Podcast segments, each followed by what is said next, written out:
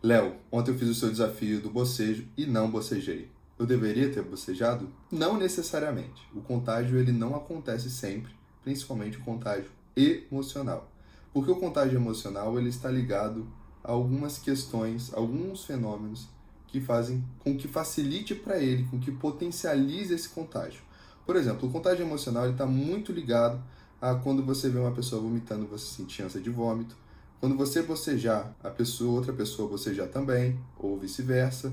E até a risada. Quando você vê uma outra pessoa rindo, você até fica com vontade de rir. E o choro também. E não só isso. Antigamente, quando a gente andava em bandos, quando nós éramos nômades, nós tínhamos a tendência de sentir sono e fome ao mesmo tempo.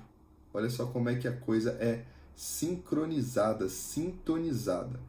E isso é também contágio. A gente vai se contagiando. Aposto que você já teve a experiência de alguém falar, nossa, estou com fome, e de repente você também ficar. Então tem muita coisa que vem da emoção que faz com que a gente acabe se contagiando pelo outro.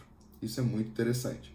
Só que tem coisas importantes para serem ditas. Primeira coisa, um dos fenômenos que tornam o contágio mais potente ou não é a presencialidade, ou seja, a gente estar com todos os sentidos se comunicando, estar em comunicação com a outra pessoa. A mídia em que a gente está aqui agora, ela só é audiovisual e a gente só usou no Rios, lá no, no desafio, o visual, para vocês tentarem se contagiar. Foi o mesmo experimento que Franz de Waal fez é, no seu livro Era da Empatia, só que ele fez com chimpanzés e eu aqui fiz uma brincadeira com todo mundo aqui da comunidade do Psiarc. Então, a presencialidade é importante. A segunda coisa que vai para além da presencialidade é o vínculo.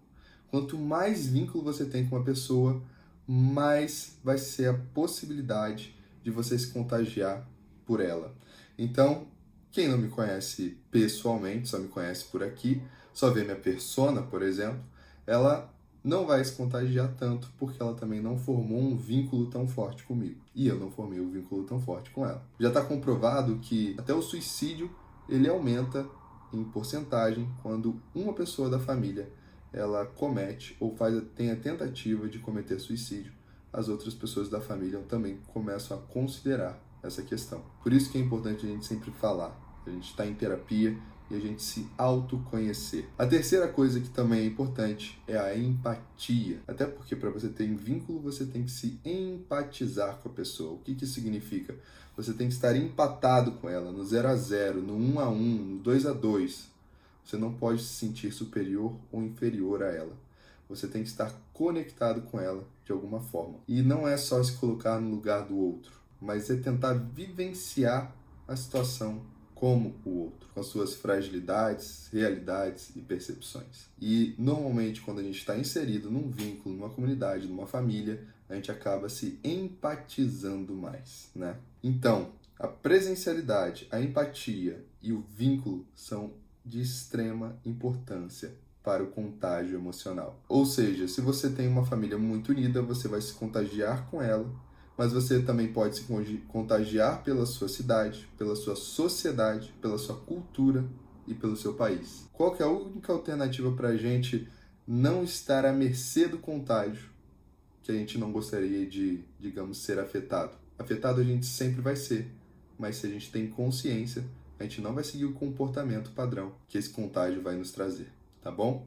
Então, consciência é a coisa mais importante nessa hora. Beijão para todo mundo.